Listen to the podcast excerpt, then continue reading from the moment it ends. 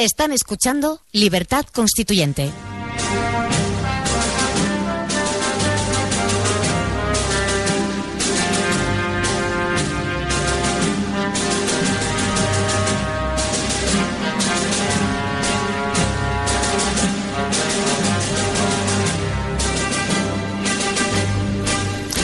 Muy buenos días, señores oyentes. Les doy la bienvenida una vez más a nuestro debate de economía.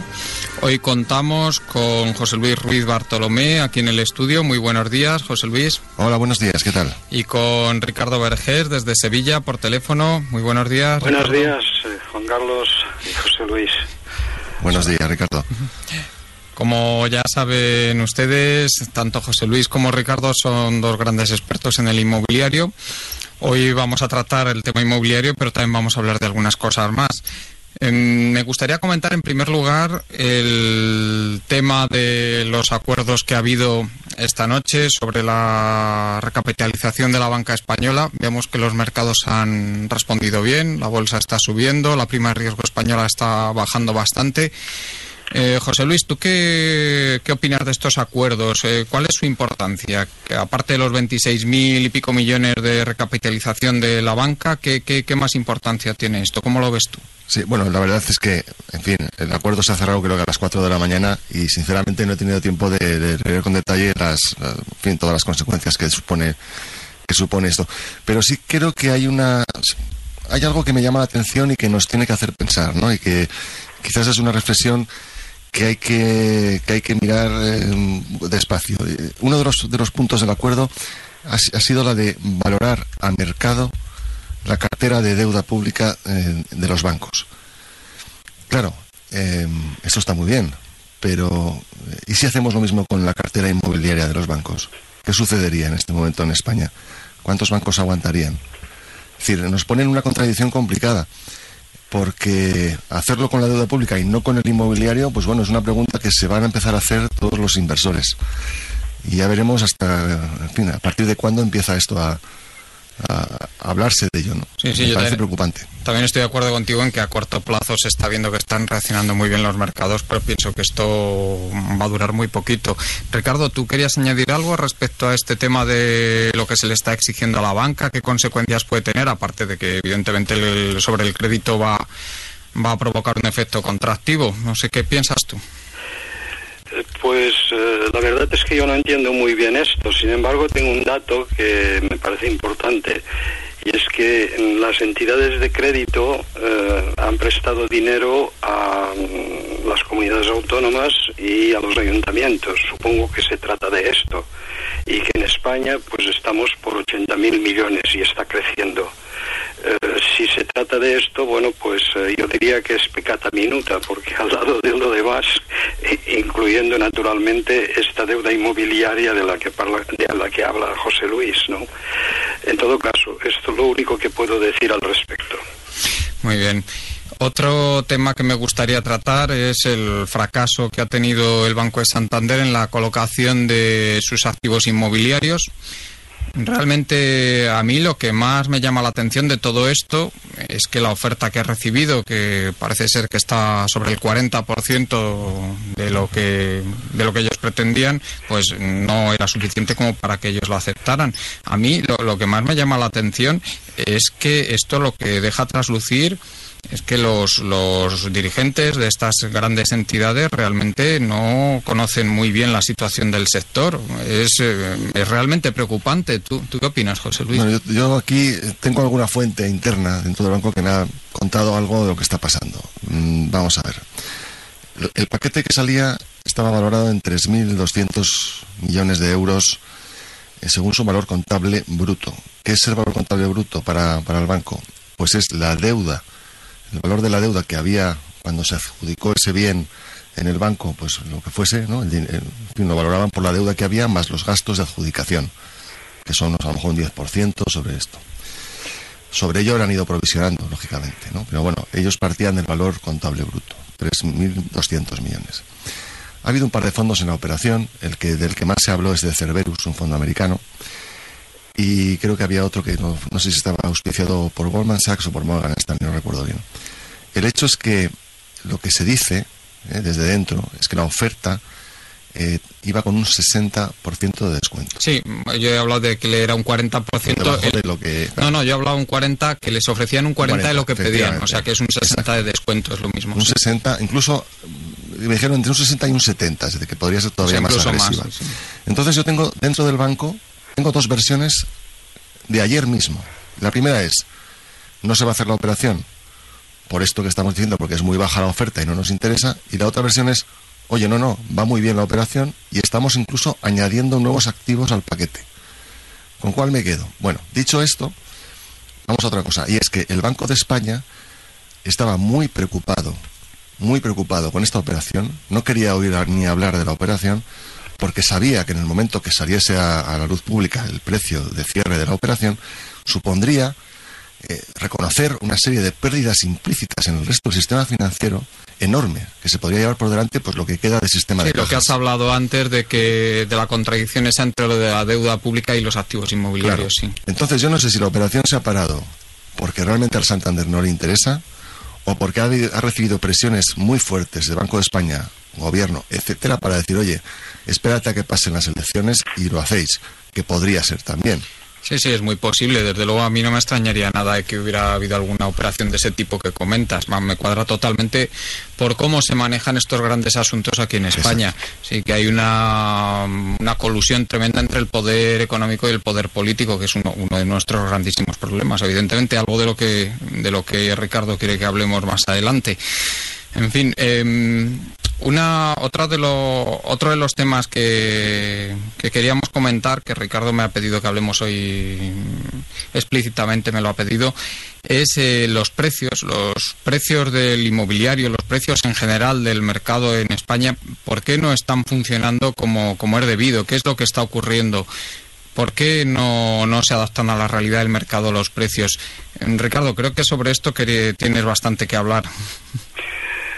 Pues eh, sí, es un, es un tema que tiene relación precisamente con esto que puede ocurrir con el Banco de Santander, que habían sobrevalorado unos activos eh, enormes y resulta que, bueno, pues no, no hay más remedio, habrá que bajar los precios porque eh, ya sea de, compra, ya sea de venta, porque no, no es posible continuar como antes. Lo cual me lleva a una, una reflexión, bueno, es un paréntesis. Yo recuerdo de haber visto en pleno auge al señor Botín afirmar con vehemencia en la televisión que no había burbuja, estábamos en pleno en ello, lo cual me lleva a pensar que es que este, eh, bueno, el presidente del, del, Banco Santander pues no, no tenía los conocimientos de mercado para poder juzgar esta situación. No lo sabía, no lo veía. Estábamos dentro, pero no lo veía.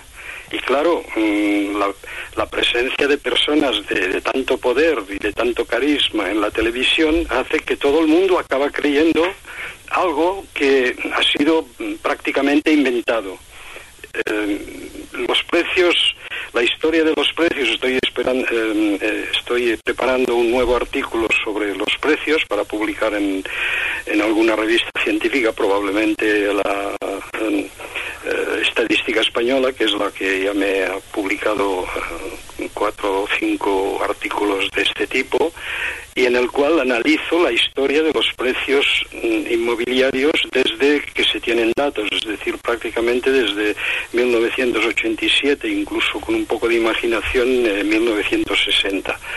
Y, y vemos que en un momento dado, pues los precios empiezan a despegar brutalmente hacia 1999 de lo que es su indicador natural, su índice natural, que es la renta media de las familias. O sea, la renta media del precio de las viviendas debería, pues más o menos, ajustarse a las capacidades de compra y, por consiguiente, de la renta media de las familias. Y la diferencia de, del diferenci el diferencial entre estas, estos dos conceptos, precio y renta, pues duplicó, es decir, que los precios se multiplicaron por dos. Hasta 1900, hasta 2007, 2008, donde ahí pues la la pérdida de la, pérdida de, mm, de, los flujos de inversión en España por parte de los bancos europeos se había parado en seco y por consiguiente esta mecánica ya no podía continuar así. Y a partir de ahí empezaron a bajar. Lo mismo que había ocurrido en 1990, 92 con, en, en Japón. Entonces yo digo, mm, si, si, si, estamos mm, em, actuando en el sistema financiero con unos conceptos tan frágiles y tan falseados, eh, probablemente de forma inconsciente, ¿cómo no vamos a tener problemas de, que serán de la misma magnitud que las ventajas que creíamos estar desarrollando? Esta es eh, un poco la, reflexión básica. No, un mercado no, no puede ser manipulado de esta manera. Eh, y algunos pues pensarán que eh, están pensando que es el sistema, que es el libre mercado el que hay que suprimir. no, no, no se puede suprimir, no se puede cambiar sí que se puede limpiar, mejorar, porque el mercado pues es lo único que tenemos para poder intercambiar los productos que unos y otros pues nos dedicamos a ganar nuestra vida con ello. Sin mercado esto no sería posible, por consiguiente el mercado no se puede destruir. Lo que sí se puede es ah, mm, reconsiderar las reglas básicas del mercado que hagan que estas cosas no ocurran. Vamos, que el, el problema realmente ha sido un fallo en el funcionamiento del mercado por las cuestiones que estás hablando, ¿no? Que, ha habido ahí una intervención por parte de mm, tanto del poder político, del, de la banca para controlar precios que han, que han impedido que esto funcione, ¿no? Como es debido. ¿Tú, piensas que ahora, eh, qué razones crees tú, José Luis, que están haciendo que esta burbuja inmobiliaria se esté desinflando a cámara lenta en España? ¿Por qué los precios están aguantando de Mm, de, una manera que está sorprendiendo mucho en Europa, porque el, otro día lo leía en una revista extranjera, no recuerdo bien cuál era, que estaban realmente sorprendidos de la... Journal lo dijeron. Sí, sí, ahí fue, sí, sí, que estaban sorprendidos de, de por qué estaba ocurriendo esto. ¿Tú, tú por qué crees que es? Eh, bueno, eh, vamos a ver, yo creo que... Eh, hace, hace no mucho publiqué un artículo en El Economista que empezaba diciendo lo siguiente, ¿no? que había sido una reunión de la RICS, no sé si sabéis, la RICS es la Royal Institution of Charter Surveyors, que es, bueno, es una asociación profesional inglesa que también tiene aquí en España una, sucursal, que son donde están los valoradores eh, y, todo, y otros profesionales inmobiliarios, ¿no? Porque en, Inglaterra esto es una carrera que se estudia, en fin, no, no tiene que ver con lo que hacemos aquí en el sector inmobiliario. Bueno, en la reunión española un valorador de estos de RICS ponía el siguiente eh, problema encima de la mesa. Dice, la misma finca de Madrid, el mismo edificio, dos pisos prácticamente iguales. Uno sale a la venta en 160.000 euros y otro en 110.000. ¿Cuál se vende primero? Dice el de 160. ¿Por qué? Porque el de 160 era de un banco. Es decir, tenía una financiación fabulosa para el comprador que viniese. Que viniese. El de 110 era de un particular que vendía en segunda mano. Y claro, el problema es que el testigo que se recoge como venta es el de 160.000. Es decir, en la estadística de fomento o de lo que sea aparece 160.000. Y dice este señor, ¿cuál es el verdadero valor de un piso ahí? ¿110 o 160? Claro, eh, eh, esto es parte de, lo que está pasando. Es decir, no. Hay, primero, hay muy pocas operaciones, no hay mercado realmente. No se puede decir. Un mercado en el que se cruzan el 5% de las operaciones que se cruzaban hace tres o cuatro años es un mercado que se puede decir, puedo valorar a cuántos está. Es que no, no, hay, no hay mercado, pero además es un indicador de que precisamente no, no hay cruce de oferta y demanda, es decir, los precios no están ajustados cuando no se producen muchas compraventas. Y en segundo lugar, pues está intervenido directamente por la banca. ¿Pero por qué? Porque le permite, lo, permite el gobierno y el Banco de España. Es decir, si no permitieran que jugasen a este juego, no pasaría lo que está pasando. Bueno, yo creo que lo permiten también porque les interesa. ¿eh? Hay, hay un, hay un... Juan Carlos, sí, sí, dime, dime. Em, digamos, completar de alguna manera lo, eh, la consideración de José Luis. Eh, es verdad que hay un eh, que en materia de vivienda existente, cuando hay dos pisos que son tienen una diferencia muy em, muy marcada, pues mm, los la intervención financiera, si se comprara, mm, si se comprara a, eh, digamos, al contado, pues no había problema. El primero que saldría es el de 110.000, pero el como se necesita dinero que ir al banco para comprar, entonces el que, el que sale primero es el, el de 160.000. Esto es muy válido para, o sea que es muy, muy, em, muy eh, representativo de lo que ha pasado y además con una, con una cola. Y es que en el momento de revender estos pisos, por las cuestiones que sean, eh, y actualmente se necesita vender, pues el objetivo es recuperar por lo menos el precio de compra. O sea que el de 160.000, pues hay una resistencia a bajarlo, porque si no, eh, y aparte, olvidándose incluso del efecto de la inflación, pues el, padre de familia que ha comprado esto por 160 no lo suelta a menos de recuperar el, el máximo la cifra más cercana a la cifra de compra pero mm, estos razonamientos solamente se aplican al, al stock, a las viviendas, digamos, usadas, que es la compraventa, que es generalmente el mercado preponderante. Pero lo que no es de recibo es que esto se produzca también en la producción, porque esto quiere decir que con factores de producción que han evolucionado como el IPC, se han hecho productos que se venden muy por encima de este, de este, o sea, que salen al mercado por primera vez con precios muy por encima de lo normal. Y claro, ahora mm, el mercado mm, de producción inmobiliaria, que no es, que, es, que es muy diferente y es, es previo a la, al mercado del intercambio inmobiliario, este mercado de la vivienda nueva, este ha sido alterado, mm, yo creo, de manera mm, eh, muy concertada, porque todos los indicadores, todas las intervenciones, todo el mercado mismo ha funcionado al, al unísono eh, en términos de aumento de la producción. Sí, vamos. de aumento del precio de, la producción. y entonces esto esto es desastroso, porque claro, eh, una cosa son los flujos y otra cosa son los stocks. Hay lugares como París, por ejemplo, donde los flujos pues varían de, de, un, de un periodo a otro, pero de manera gigantesca, pero bueno, todo vuelve a su cauce y luego, bueno, pues hay otra veleidad de subir, igual de, de subida y lo hace y así, eh, así eternamente. ¿Por qué? Porque es un mercado que está regido generalmente por la economía doméstica. Y si la economía doméstica ve perspectivas, pues lo aumenta. Y si no ve perspectiva, pues tiene que bajarlo.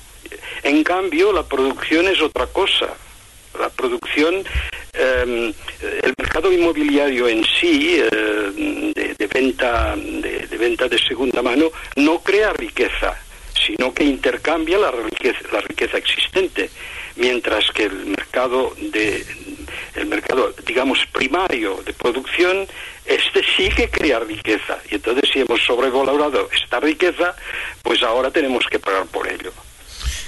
Sí, sí que me, me gustaría añadir, Ricardo, a esto que veo muchas similitudes tanto en la actitud del regulador, es decir, del Banco de España e indirectamente el gobierno, y de la banca entre este problema y la crisis que hubo en, el, en los años 90. Es decir, están adoptando la misma actitud. Es decir, no sabes muy bien, vamos a ver mejor que yo, por supuesto, y también lo sabe José Luis, que hubo también un auge inmobiliario importante, fue más en precios que en cantidades en los años 80, finales de los 80, y que esa burbuja inmobiliaria pues llegó un momento que, que, debido a la famosa crisis del 91, 92, 93 pues pues estalló también y sin embargo adoptaron esta misma actitud de intentar controlar el mercado, intentar que los precios no bajaran y les salió bien. Pero es que había una diferencia fundamental. Primero, España tenía unas bueno, tenía una inflación, unas inflaciones muy altas en aquellos años.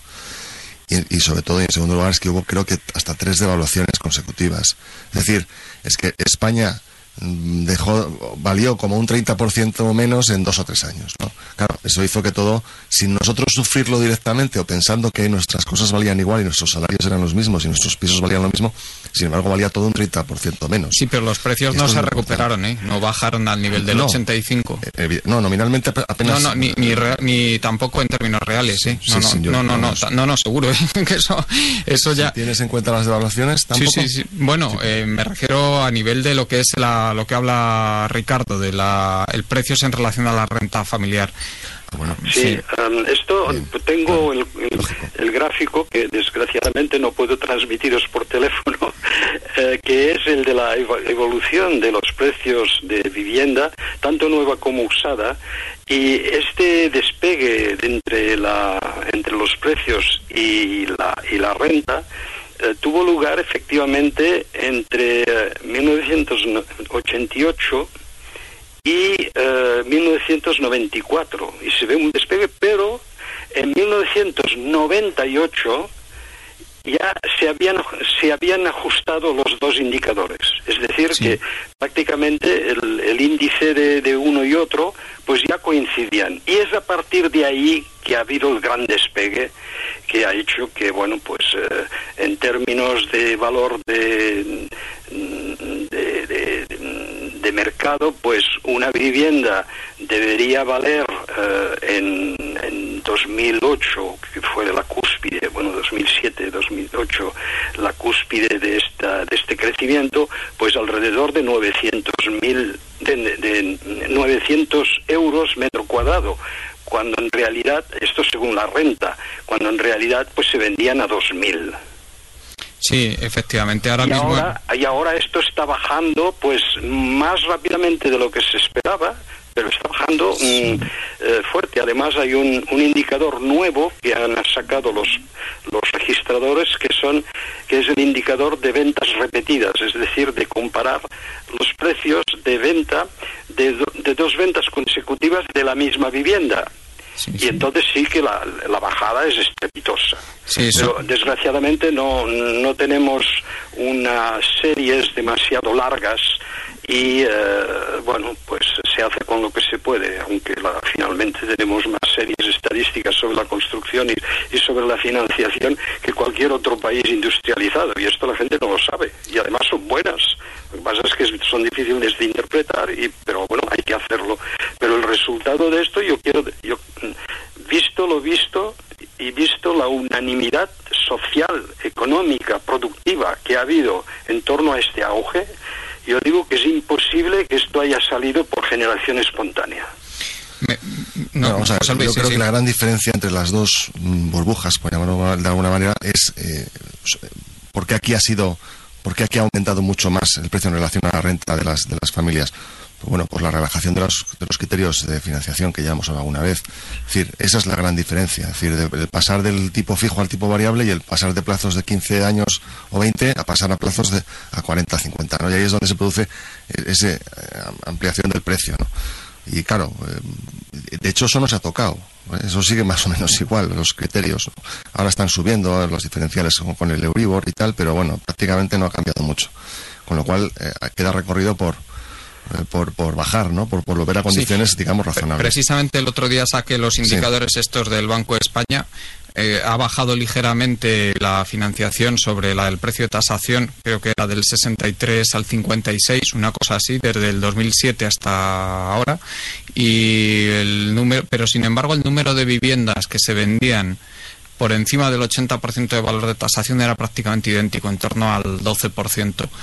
Eso, eso sí que, eso sí que hay que decirlo. Y luego sí que me gustaría añadir un tema sumamente importante porque salió bien la estrategia de la banca en el, en el primer estallido, entre comillas, de la burbuja inmobiliaria y es por el flujo, gran flujo de capital que empezó a venir a España a partir del año 96, cuando ya se vio claramente que íbamos a entrar en el euro, porque mm, prácticamente a los poquitos meses de, ganar las elecciones, eh, Aznar, las primeras, se vio clarísimo que España iba a entrar en el euro, que iba a cumplir los, los criterios, con, con sus pegas, por supuesto, pero que iba a entrar. Entonces eso provocó una gran afluencia de capital extranjero y del propio capital español, que ya no tenía temores de, esa, de esas devaluaciones. y que incluso las bajadas de tipos de interés que se produjeron tan bestiales en esos años eh, hicieron que el tradicional inversor de renta fija español, que era de, oye, yo pongo el depósito a plazo fijo, me pagan un 8, un 10, un 12, un 14%, y ya está, y vivo de eso, pues dijo, hombre, pues por un 2% igual el dinero ya no lo tengo en el banco. Y salió al mercado a invertir. Sí, sí, así fue. generó mucha inversión. Y, ahora, sin embargo, no hay ningún euro en el que entrar, al revés, lo que hay es un temor de que podamos salir, o sea, muchísimo peor hay tampoco hay ningún interés especial del capital extranjero por venir a España. Estaba mirando los indicadores el otro día también de inversión extranjera en el inmobiliario. Ha subido un poquito en el 2011, pero está en niveles bastante modestos, el 0,41% del PIB, creo que era el último dato, que evidentemente con eso no se va a liquidar el stock, con esas cantidades tan pequeñas. En fin, yo desde luego las perspectivas son totalmente distintas de las que había en los 90. Eh, hace, esta semana he estado precisamente en una conferencia en la que uno de los ponentes era un señor inglés, que creo que era Andrew Pound, que es, eh, bueno, aparte de trabajar en el sector inmobiliario, es profesor de, dos universidades británicas y acaba de escribir un libro que lo va a publicar ahora, que es Global Property Investment, que lo publica para diciembre. Y entonces este hombre decía, o sea, nosotros, hablando como desde el punto de vista inversor inglés, dice, estamos deseando venir a comprar a España. Dice, pero fallan dos cosas. Una, que ustedes no tienen rates. O sea, Real Estate Investment Trust, como, como están concebidos en Europa y en Estados Unidos, que es el vehículo. Aquí tienen los, las Socini que no son verdaderos rates. Hagan ustedes rates y vendremos. Y dos, queremos entrar en, nos gusta España, nos gusta, queremos que es un país con futuro, queremos comprar centros comerciales, oficinas. Dice, pero ¿dónde están? ¿Dónde están? Si es que no se venden, no, no están a la venta. Este es el problema que tenemos, que mientras no, como dejamos que la banca vaya provisionando mes a mes, año a año, poquito a poquito, pues la gente no encuentra oportunidades. Y segundo, si no hay vehículos eh, de inversión apropiados para ello, pues tampoco. Y yo tengo clarísimo que de esta crisis no salimos sin una entrada salvaje de inversión extranjera. Y habrá que asumir una bajada de precio. Y ya está. Sí, sí, lo que, lo que ocurre es que lo veo complicado. Ricardo, ¿quieres añadir algo sobre esto? Sí. Pues eh, creo que la, eh, hay un índice que no ha evolucionado ni como la renta ni como los precios de la vivienda, que es la, la propia financiación a la vivienda. A la salida de la crisis, eh, de la salida de la crisis esta que empezó en 92 hasta eh, prácticamente 97, pues eh, a, las salidas teníamos una deuda de inmobiliaria pues de alrededor de 300 de, mm, perdón, de, vamos a ver, eh, disculparme un instante, que me, es que estoy mirando en el gráfico para no equivocarme. Sí, eh, teníamos una deuda inmobiliaria de alrededor de 120 mil millones. Y en cambio, en el, a, la salida de la crisis, bueno, a la entrada de la crisis actual, pues llegamos a una cifra de un billón doscientos mil. Diez veces más. Y esto ha sido una subida regular, mm, perfectamente calibrada, que se podría traducir en una elegante ecuación, que, mm, que ha sido independientemente, independiente de todo. O sea que el, el mundo del dinero eh, se ha movido con una regularidad creciente, eh, pasmosa no ha tenido estos altibajos que han tenido los precios, etcétera. O sea que eh, yo creo que es el, comportamiento eh, de la sociedad española eh, de cara al, al endeudamiento es es bastante parecido al de otros países que también se han pasado. Y claro, no es lo mismo de, de, tener, eh, de estar en un medio donde la gente eh, va con cuidado y tiene miedo de endeudarse. Porque porque sabe que no tiene demasiados recursos, es decir, que tiene un nivel, eh, un nivel de, de ingresos, un nivel de producción, un nivel de vida que es modesto. Y de pronto descubre que pueden que, pueden ser también ricos las mismas personas. ¿Por qué? Porque hay dinero en abundancia. Es decir, que pueden ir al banco y antes eh, tenían que pelearse para obtener 10 millones de pesetas para poder comprar una vivienda y ahora pues salen mm, casi inmediatamente con, con 30 millones.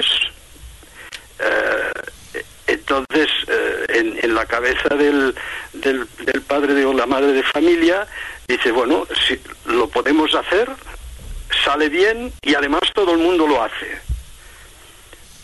Y claro, no, no, ven, no ven la pega que, esto conlleva. Es que para poder devolver este dinero, pues, bueno, va a ser imposible. Eh, no y los bancos han prevaricado en el sentido de que no han informado suficientemente a, los usuarios del peligro que conlleva mm, un universo de, deudas elevadas eh, que es factible. La, prueba es que lo hemos hecho. Pero claro, esto lleva peligros. Y no lo han hecho, ¿por qué? Porque los bancos, pues eh, en España están dirigidos no por especialistas del riesgo, porque el riesgo probabilístico nadie lo hace, nadie lo practica, ni aquí ni fuera de España. Las técnicas de riesgo es, bueno, pues si ocurre esto, pues colocas el dinero ahí, ahí, ahí, etcétera, para poder salvar los muebles. Pero no es un estudio de tipo actuarial de los riesgos reales que conlleva de tener una deuda a 35 años. Y, y claro, al no, al no informar, al no hacer un esfuerzo para compartir esta información, si es que la tienen, con los usuarios, hace que todo el mundo se ha vuelto loco. Y ahora no sabemos cómo salir, estamos, eh, estamos en, un, en, una, en una situación donde, eh, bueno, se, se, manejan mm, toda especie de soluciones eh, macroeconómicas, mm, que son los rescates, los eurobonos, en fin, cualquier cosa para poder eh, disponer de más dinero para poder pagar nuestras deudas. Pero no, no, no se ha, no se ha mm, bajado al, al nivel del usuario, del productor, es decir, de la unidad de base, para quitarle de la cabeza que mm, producir, eh, avanzar, comprar, revender, etcétera, que esto mm, tiene sus reglas, esto es el mercado, tiene sus reglas y estas reglas son eh, eternas e universales.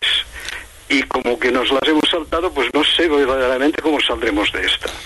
Sí, sí. Ricardo, desde luego es muy interesante lo que has dicho del, del tema de la, de la deuda y sobre todo el tema de cómo nos hemos saltado todas las reglas del mercado.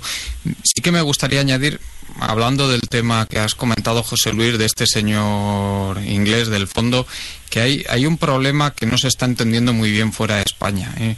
Y este problema es que nosotros, actualmente con la economía según, eh, según los indicadores que miremos, bien estancadas si miramos el PIB, que a mí no me gusta mucho mirarlo, o bien cayendo a una tasa del, de entre el 3 y el 4% si miramos los indicadores de servicios, construcción e industria, pues eh, a pesar de eso nos seguimos endeudando en unos 50.000 millones año con el exterior y somos ya uno de los países más endeudados del mundo.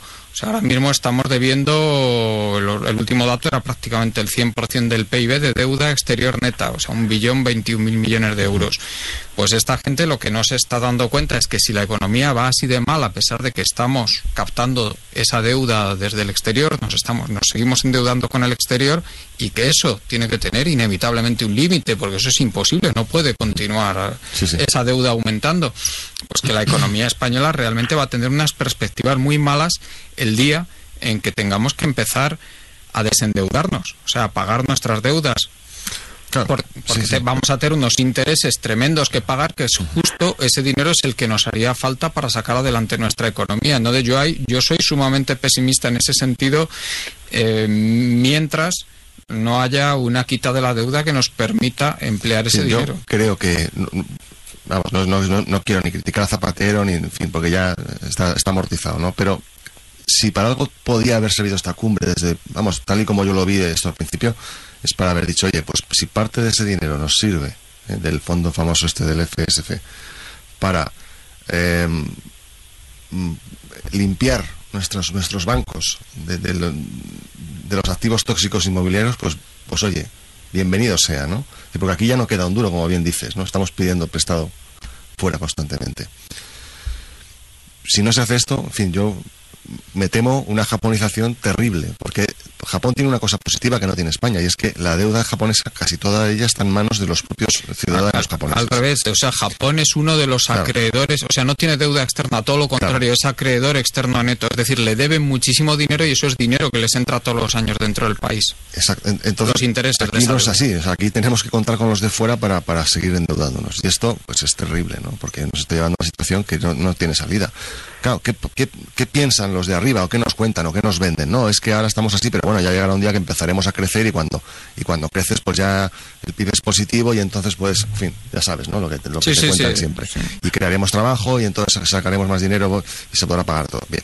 Bueno, pero es que para que eso pase, o tomas medidas un poquito radicales o no va a pasar o no. O sea, yo lo veo así. No sé. Sí, Ricardo además eh, creo que tiene una opinión bastante bajante a este respecto de las posibilidades que tiene España de salir de aquí mientras, mientras no se solucione el problema de la deuda y, esta enorme cantidad de dinero en forma de intereses que está saliendo de España todos los años. O sea, es que nos estamos endeudando más para pagar los intereses. Es como una familia que está en una situación de insolvencia y le están prestando dinero simplemente para pagar los intereses, pero sin disminuir la deuda.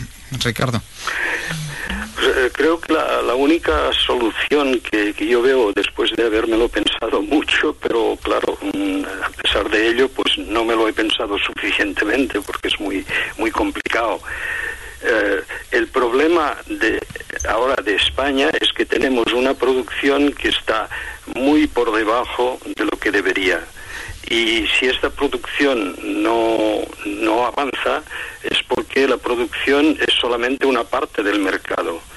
Eh, por encima hay la información, que es la que alimenta las decisiones de los agentes, no solamente las transacciones financieras, sino todo, ¿no? la, información tecnológica, etcétera, que esta, en principio la tenemos, mm, bastante controlada, desgraciadamente, porque la, lo propio de la información es que sea absolutamente libre e independiente, si no eh, se falsea y entonces los agentes se equivocan.